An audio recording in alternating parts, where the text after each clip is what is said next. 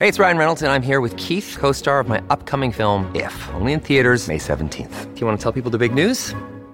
All right, I'll do. it. Sign up now and you'll get unlimited for $15 a month and six months of Paramount Plus Essential Plan on us. Mintmobile.com slash switch. Upfront payment of $45 equivalent to $15 per month. Unlimited over 40 gigabytes per month. Face lower speeds. Videos at 480p. Active Mint customers by 531.24 get six months of Paramount Plus Essential Plan. Auto renews after six months. Offer ends May 31st, 2024. Separate Paramount Plus registration required. Terms and conditions apply if rated PG.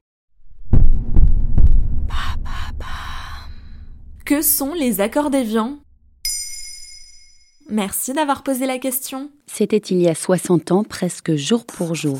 Au terme d'une semaine de négociations, le texte des accords d'Évian mettait fin à la guerre d'Algérie, commencée en 1954. Un conflit qui oppose la France coloniale et l'Algérie colonisée. La fin de la guerre marque elle-même le début d'une lente décolonisation après 132 ans d'occupation française. Ainsi, le 18 mars 1962, le général de Gaulle prononçait ces mots. Extrait du discours du général de Gaulle dans une vidéo sur le site de France 24. les dispositions adoptées pour que les populations y disposent de leur destin, la perspective qui s'ouvre sur l'avènement d'une Algérie indépendante coopérant étroitement avec nous, satisfont la raison de la France. Le lendemain, on lit par exemple dans le journal Jeune Afrique les mots du journaliste Mohamed Masmoudi. Evian vient de mettre fin à la manière la plus intelligente, la plus courageuse, la plus humaine, à la plus longue, à la plus meurtrière, à la plus bête des guerres coloniales. Et que prévoit le texte alors? Il instaure d'abord un cessez-le-feu entre l'armée française et le FLN, le Front de Libération Nationale. Il prévoit aussi un référendum en métropole et un référendum en Algérie concernant son indépendance. Le oui l'emporte massivement. L'Algérie acquiert enfin son indépendance après plus d'un siècle de colonisation. Sauf que le conflit continuera encore longtemps sur le terrain.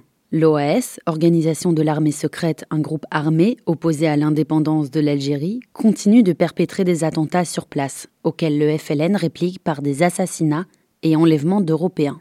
Et que se passe-t-il ensuite?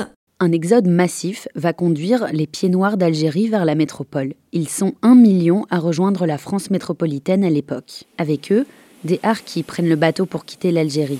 Ces harkis, 85 000 supplétifs musulmans de l'armée française, considérés comme des traîtres en Algérie, embarquent eux aussi en direction de la métropole. Sur le territoire colonisé par la France, ils risquent des représailles. La France reconnaît-elle son rôle en Algérie? Pas tout de suite. D'ailleurs, en 1962, l'accord mentionne textuellement que l'Algérie doit encore garantir les intérêts de la France, qui lui doit en échange une assistance technique et culturelle ainsi qu'une aide financière en vue de son développement économique et social. Le cordon n'est évidemment pas coupé du jour au lendemain. Et puis, il faudra attendre 1999, donc près de 20 ans, pour que Paris reconnaisse sa responsabilité dans la guerre d'Algérie. Voilà ce que sont les accords d'Évian. Maintenant, vous savez, un épisode écrit et réalisé par Johanna Cincinnatis. En moins de 3 minutes, nous répondons à votre question. Que voulez-vous savoir? Posez vos questions en commentaire sur les plateformes audio et sur le compte Twitter de Maintenant, vous savez.